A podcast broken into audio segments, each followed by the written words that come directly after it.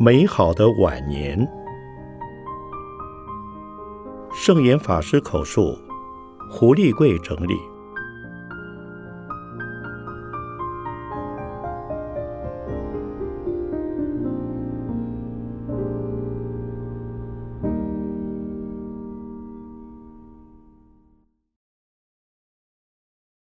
病情危急。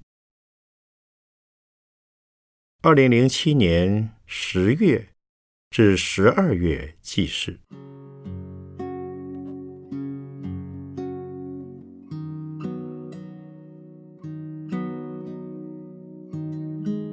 十月一日，星期一。十月一日起至十三日。我到台大医院进行回诊，发生了几次突发状况。十月一日上午进行血液透析，护士替我下针时，发现我的左手腕动脉血管已经阻塞，无法透析。医生便在我左属膝装上一条导管，支持暂时透析使用。我在二零零五年洗肾初期，当时曾在右侧属膝埋了一条导管，此次则在左属膝。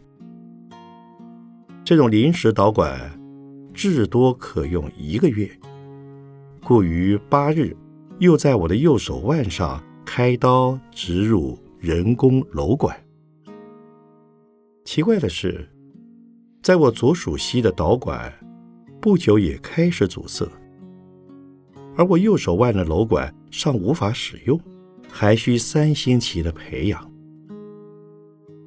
为此，医生又在我左属膝部动刀，埋入导管，等于在我左侧属膝动了两次手术。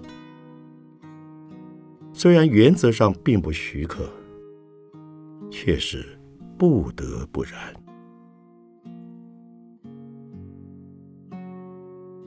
血液透析是把动静脉结合制成一节瘘管，供血液一进一出。我的情况是血液可以输出，但送不回去。这段时期，因我右手腕动了手术，接成人工瘘管，属膝侧也动了刀，如此全身上下都痛。痛了两星期，所幸十月二日做的膀胱镜检查，并未发现肿瘤。在我全身上下动刀的这段时期，膀胱镜检查结果是正常的，可说是放了我一马。这次共住院十三天，于十三日下午出院。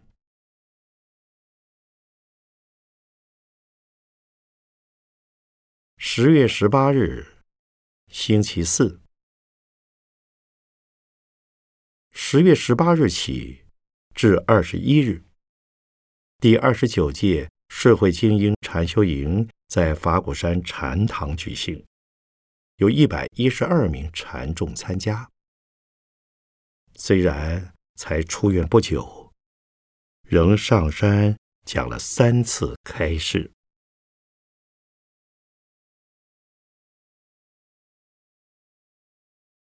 十月二十一日，星期日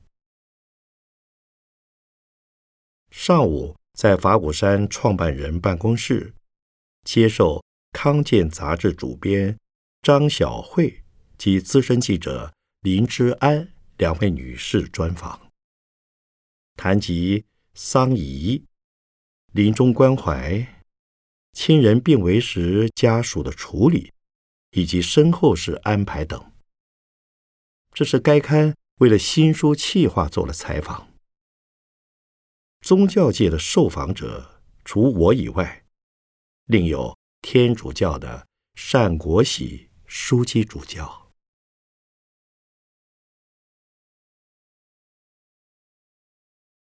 十月二十三日，星期二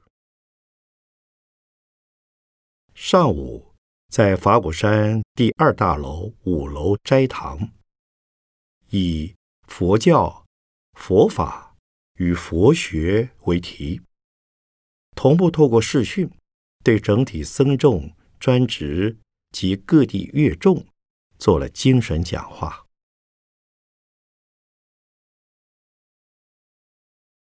同时，上海静安寺前老住持德悟长老，由圣林寺金能长老及新加坡毗卢寺住持慧雄法师陪同，上午也到法鼓山来看我。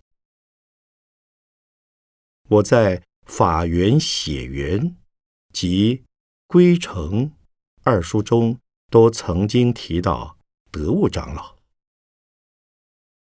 长老是静安寺子孙庙时期的最后一位子孙。静安寺原是子孙寺庙，采师徒制剃度相传，并不接受外人。但是从他手上，静安寺一转成为选贤制的十方丛林，而且兴办佛学院。我因此当了静安寺佛学院学生。当时长老对我非常关爱。这些年，长老常念着要来台湾看我，又听说我害了病，特别来山上一趟。这是他对我的厚爱。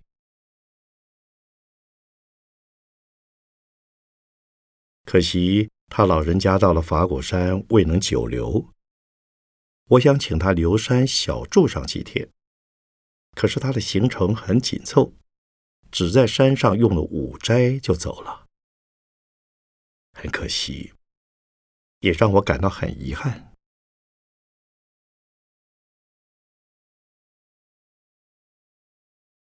十月二十七日，星期六，二十七日起至二十九日，一连三日，由法鼓山。及全球女性和平促进会共同合办的亚非高峰会议在法鼓山上举行，来自亚非美洲及中东共三十三位国际人士与会，以唤醒全球性的慈悲为主题，讨论宗教的慈悲与智慧如何达成世界环境的关怀。我出席了二十七日上午的开幕式，做了简短致辞，主题为“以慈悲化解斗争、暴力与冲突”。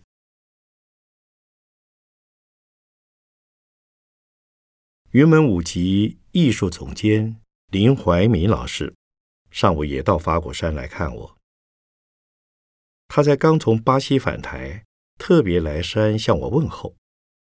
我也恭贺他最近获得台北艺术大学荣誉博士学位，这是他在华人地区获颁的第六个荣誉博士学位。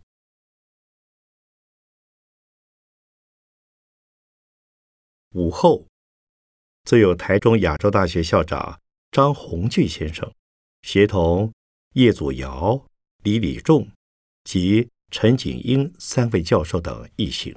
上山来拜访我。叶祖尧教授邀请我明年与一位美籍太空人艾德格·米切尔博士举行对谈，时间定于明年春夏。我答应了。对我来讲，这也是一次新尝试。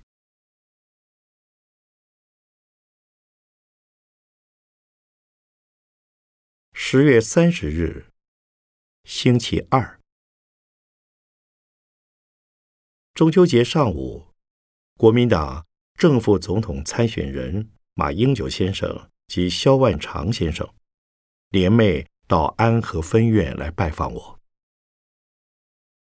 马英九先生和我分享了过去两个月来他环岛下乡的心得，亲身体会此地民众的淳朴与善良。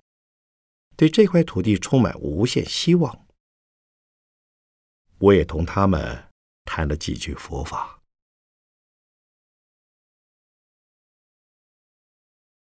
午后，于中正精舍两度接受法古大学使命愿景共事营引导人、台湾文化事业学会执行总裁理查·威斯特先生及吴自信女士访谈，说明我对法国大学学生的期许。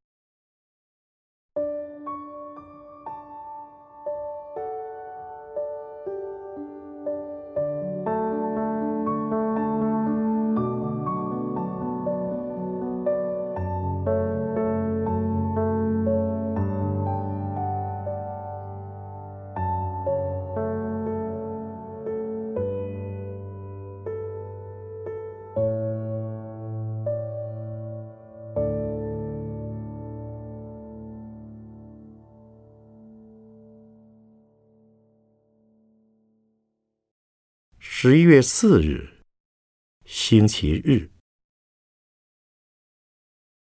上午，在农禅寺举行的皈依大典，共有一千五百多人皈依。由于我才出院不久，无法久立，因此是坐着轮椅出席这场活动。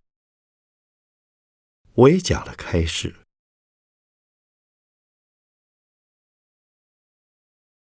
十一月七日，星期三。十一月七日起至二十六日，我又住进台大医院。这回入院达二十天。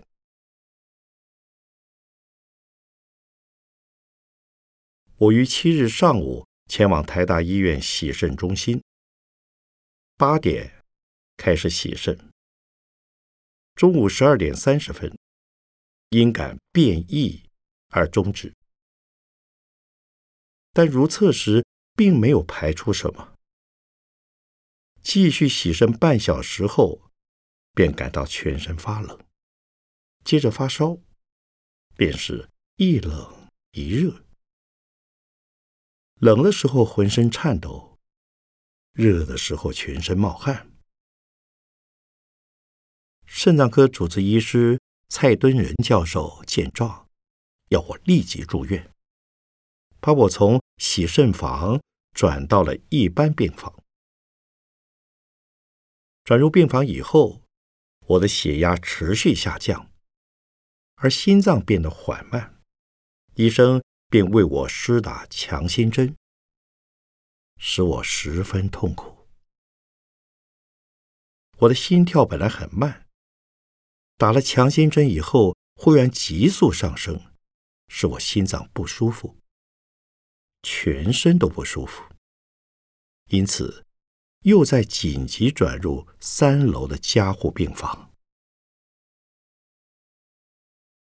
这次检查发现，在我属西部的导管因受大肠杆菌感染，导致菌血症并。败血性休克，必须再行手术，便在我现有的洗肾导管中再深入一条导管，之后施打两剂抗生素。但我全身还是感到冰冷，冷得牙齿无法咬合而不停打颤，全身神经也因收缩而非常难受。那种冷，就像寒冰地狱一般，使我难以忍受。本来我并不怕痛，但是这回却痛得让我无法忍受，只有大叫。大叫的时候还是痛，却可一时抵过痛的感觉。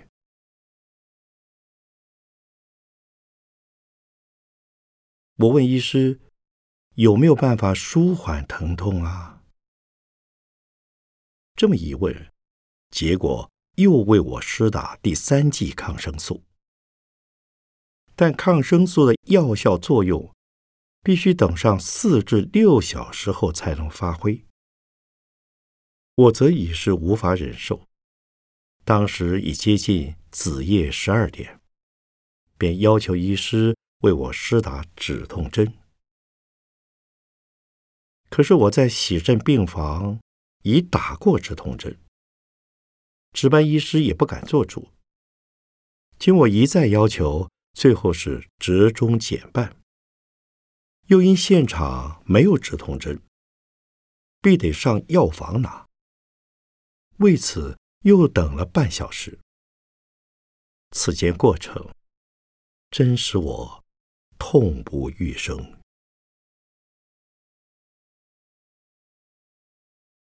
打了止痛针，终于可以入睡了。待我醒转过来，已不再有强烈的冷痛之感，却还是全身盗汗，因此换了两套衣服。此后，我便一直待在加护病房，每天早晚各打一剂抗生素。至十一月十四日转入普通病房，二十六日出院。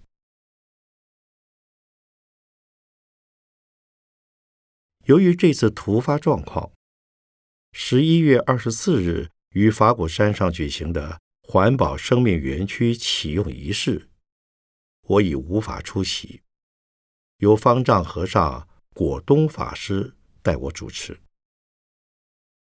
我为环保生命园区已奋斗六七年之久，期间与台北县政府及内政部沟通往返无数。如今正式启用，使我非常欢喜。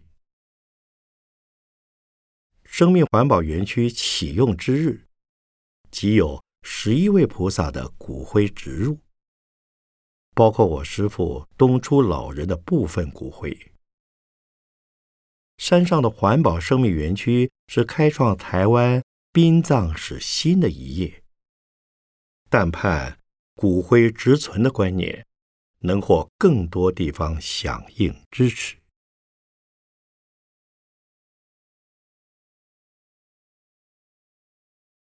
十二月一日，星期六，游心禅月巡回书法展的台北场，十一月二十九日起至十二月十一日，在台北星光三月百货公司信义店展出。开幕式在今日上午举行，现场有星光集团创办人吴火狮董事长的夫人。吴桂兰女士与儿子吴东亮先生，云门舞集创办人林怀民先生，故宫博物院院长林半丽女士，圣林寺住持机能长老，中央警察大学校长谢银党先生等上百位嘉宾出席。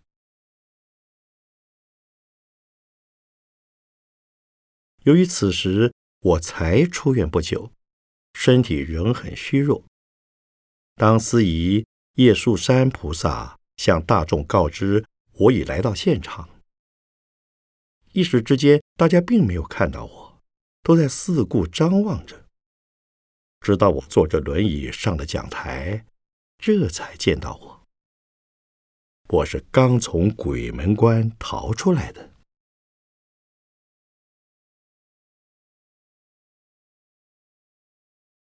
下午，高雄县县长杨秋兴先生与友人一行到安和分院来拜访我。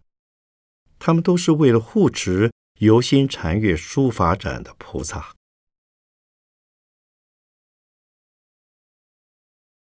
而我的一本新书《方外看红尘》，也在今天由法古文化出版。这是过去两年多来。我在《联合报》方外看红尘专栏集结所成的文稿。这本书的缘起，是因《联合报》社长王文山先生的母亲谢家兰女士，乃是法援会会员。她在二零零四年初上法鼓山看我，主动表示希望我能在报刊上辟个专栏。为社会种种的疑惑和乱象提出佛法做疏导。不久，王文山社长也亲自来拜访我，洽谈此事，便从二零零五年元月起，每周日固定在《联合报》缤纷版与读者见面，前后持续两年有六个月。这两年多来，都是由该刊资深记者。梁玉芳小姐来采访我，由他寻找题材、设想题目，有时一次传来十几个提问，有时则是两三题。采访方式或由他亲自向我采访，或者是我的健康状况由我方工作人员提供我答题的录音档，交梁玉芳整理。梁玉芳成稿以后，经我过目，才于《联合报》发表。这个专栏持续了两年半，本来还可以持续下去，但我自己觉得时间是有些长了，应该可以暂停，且文稿分量也已足够出书。我要感谢《联合报》。毫无条件让出版权，以及梁玉芳小姐的贡献。他是采访者、整理者，却不要求任何回报，而把全书交由法古文化出版，这是非常难得的。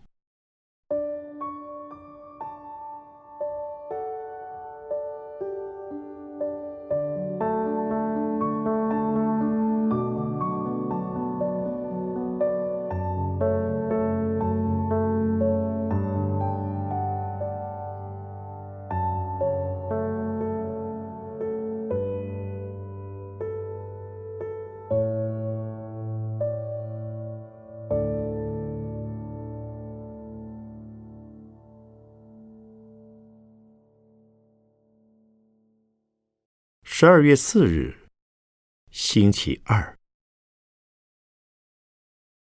云门舞集创办人林怀民先生下午到中正精舍来看我，为我送来一本他的新书《跟云门去流浪》。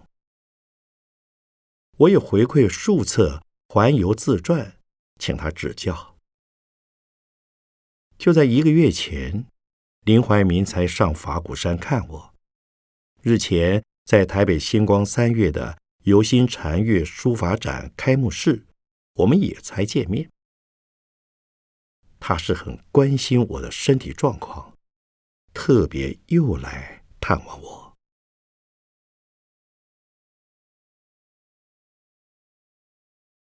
十二月八日，星期六。八日起至十五日，一连八天，我们在法鼓山上首度起建大悲心水陆法会。我在法会期间几度上山，有侍者搀扶着我到了各个坛场关怀。最后一天的送圣法会，我也到了，在两名侍者搀扶之下。缓缓走上台前，为大众讲了开示。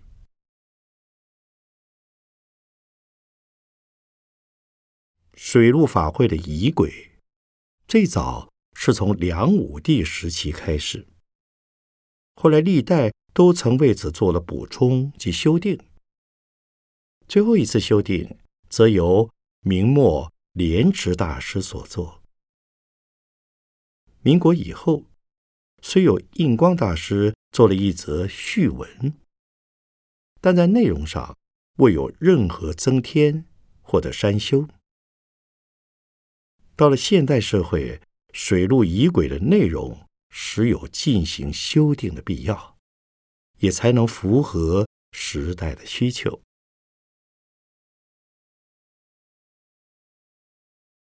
可是到目前为止，固然台湾与中国大陆兴办水路的风气相当兴盛，却是没有人想到，或说胆敢为水路仪轨进行修订。而法鼓山要做的事，从来不是追随他人之后，而是创新。可是，这个修订的工程非常浩大，若非有大善之事，无法完成。我自己也没有精力亲自来做，因此便交代弘化院的国凯比丘尼向广慈老法师请教。同时，我们也办了一场。水陆的学术研讨会，听取学者专家的看法。此外，僧团也成立了一个专案小组。如此多管齐下，终于完成了水路仪轨的修订。我们修订的内容不少，比如传统水路要烧纸人、纸马、纸钱。我们把这些项目都删掉了，而改用其他的方式代替，使之能合乎现代环保的要求。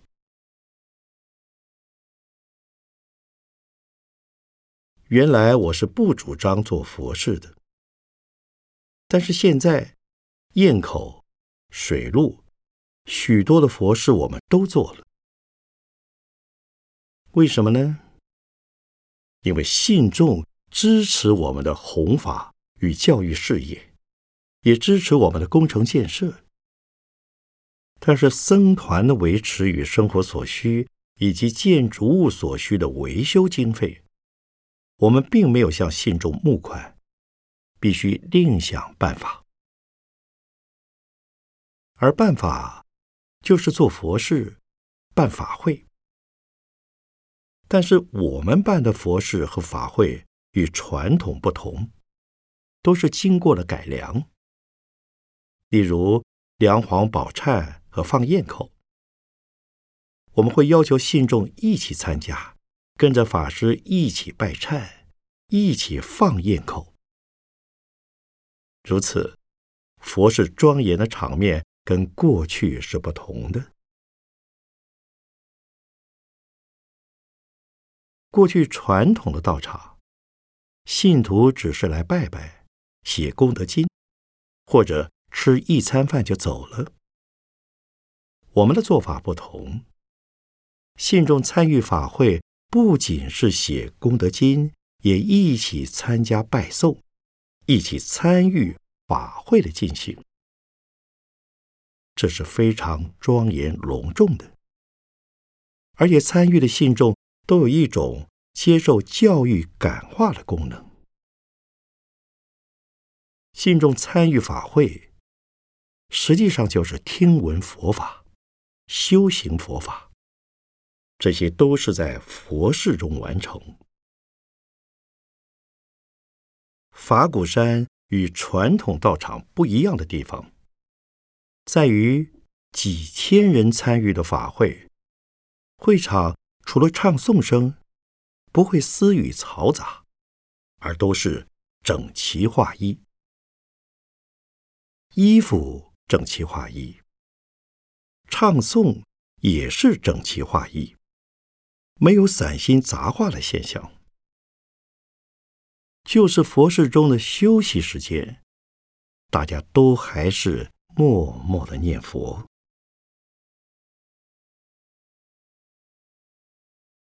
我希望水陆法会也能够做到这般，但是很多的人没有信心，因为水陆法会的规模很大，总是上万人参与。况且水陆的坛场内外坛很多，人一多容易嘈杂。但是我们想办法使法会庄严隆重，而且肃穆和谐，最终。我们还是办到了，在法鼓山做到了。可是我们的场地依然有限，可容纳的人数还是不多，至多只能容纳八千人，尚不足一万人。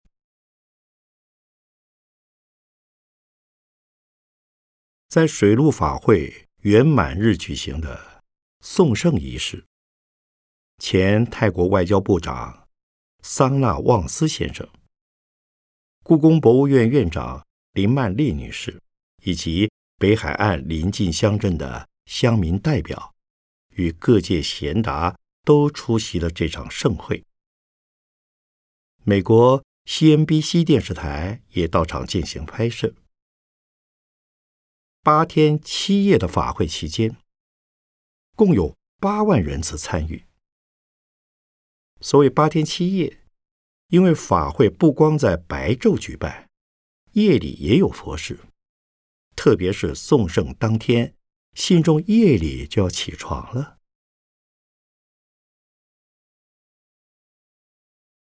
到场拍摄的美国 CNBC 电视台也在这天上午为我做了专访。担任采访的是加拿大多伦多资源媒体传播公司制作人凯文·福克斯先生，他发心要替法果山。拍摄一支纪录片，我也为纪录片取名叫做《法鼓钟声》，在法鼓山听见和平的钟声。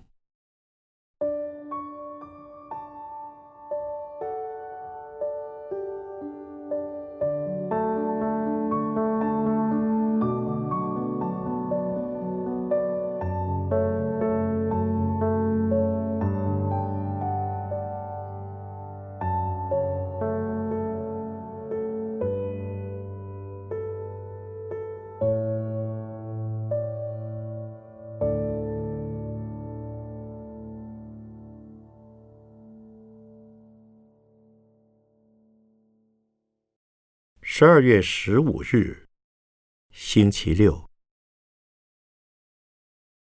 今天是我们法鼓山首次举办水陆法会圆满的日子，有近万名的信众参加，每个人都感到法喜充满。我觉得很欣慰，这的确是一桩有意义的事。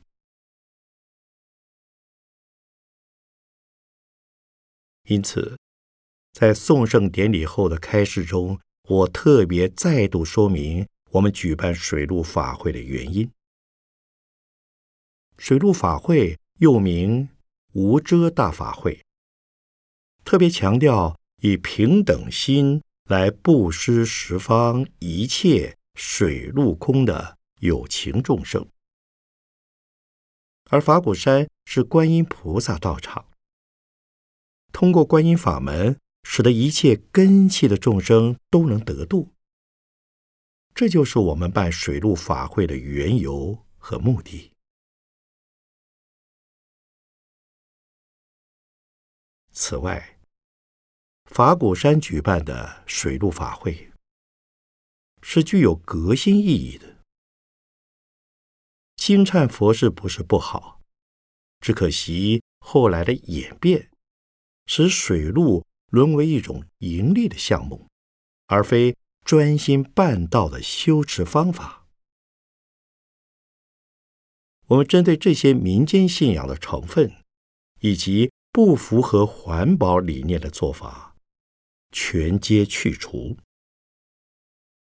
我也希望今后的水陆法会不仅仅是法鼓山这么做，其他道场也能够一起。尝试改变。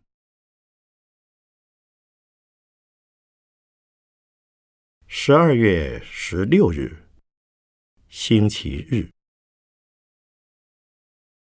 知名影星李连杰菩萨下午到安和分院来拜访我，同行有法行会何美仪菩萨。李连杰菩萨此行是为了响应。法古大学兴学，捐出两百张他主演新片首映会门票，作为护持法国大学的结缘品。这是当时荣誉董事会会长刘伟刚和连志富菩萨等，正为法国大学的募款推出一项五四七五专案。其实每个人每天捐五块钱，三年捐出五千四百七十五元，而集合百万人的功德，完成法古大学的兴学。李连杰菩萨是为了响应这个活动而来。其实我们推出五四七五募款专案以来。并不是所有护持的人只护持一份，而是有的人护持十份、百份，甚至更多。例如红海集团郭台铭先生，他便热心的认捐了一万个名额。这个活动除获得法鼓山信众支持之外，也有近三分之一名额来自社会大众的发心。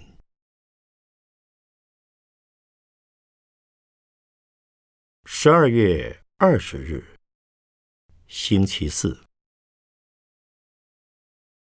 下午，在中正精舍接受《时报周刊》记者孙佩芬小姐专访，主题为“什么是生命的意义与价值”。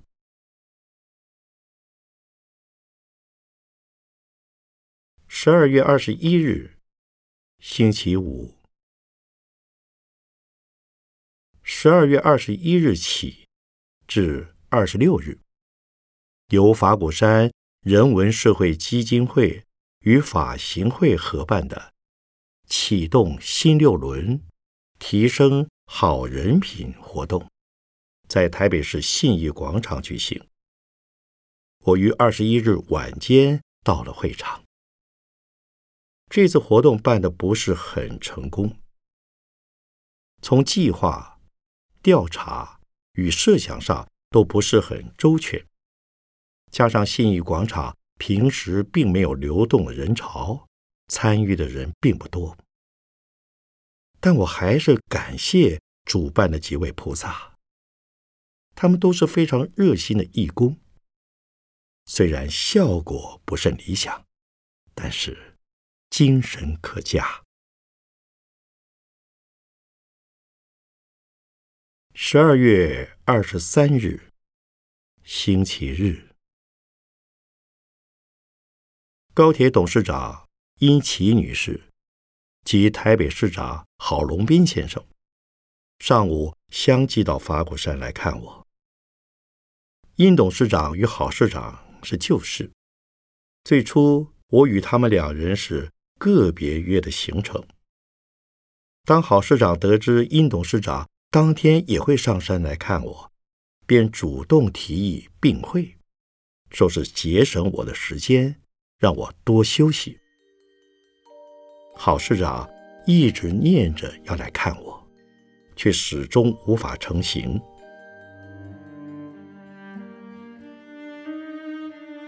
其实台北市长是相当忙的，台北是首都大都会。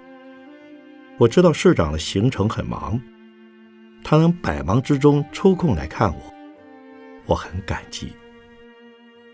当天我也跟郝市长提起，我与他的父亲郝伯村将军也已经约了很久，至今未能见上一面。后来郝伯村先生真的来了，他是我的同乡，他是盐城人。我是南通人，都在江苏省。